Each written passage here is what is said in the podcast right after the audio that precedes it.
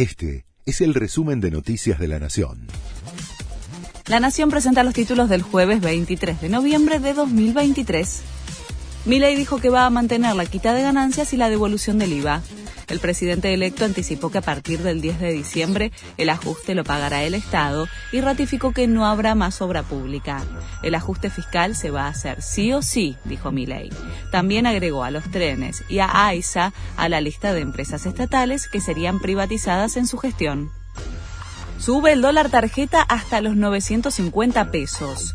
Con la publicación en el boletín oficial, el gobierno oficializó una nueva suba en las percepciones del dólar tarjeta que llevará el precio desde los 748 pesos actuales hasta los 950 pesos. Con esta nueva resolución, eleva los impuestos al 155% del valor oficial. Joe Biden ofreció a Milei apoyo para salir de la crisis.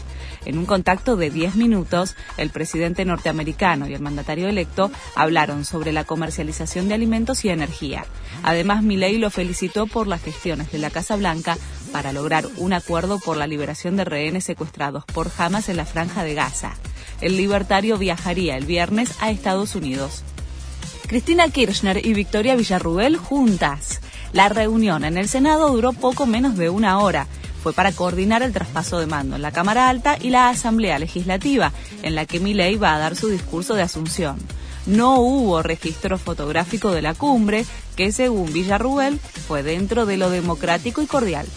Se postergó el acuerdo del cese del fuego entre Israel y Hamas. Los primeros rehenes serían liberados mañana. El canje iba a producirse en el marco de una tregua de cuatro días en la guerra de Gaza que iba a comenzar hoy. Las negociaciones para la liberación de nuestros rehenes no cesan, indicaron desde el gobierno israelí.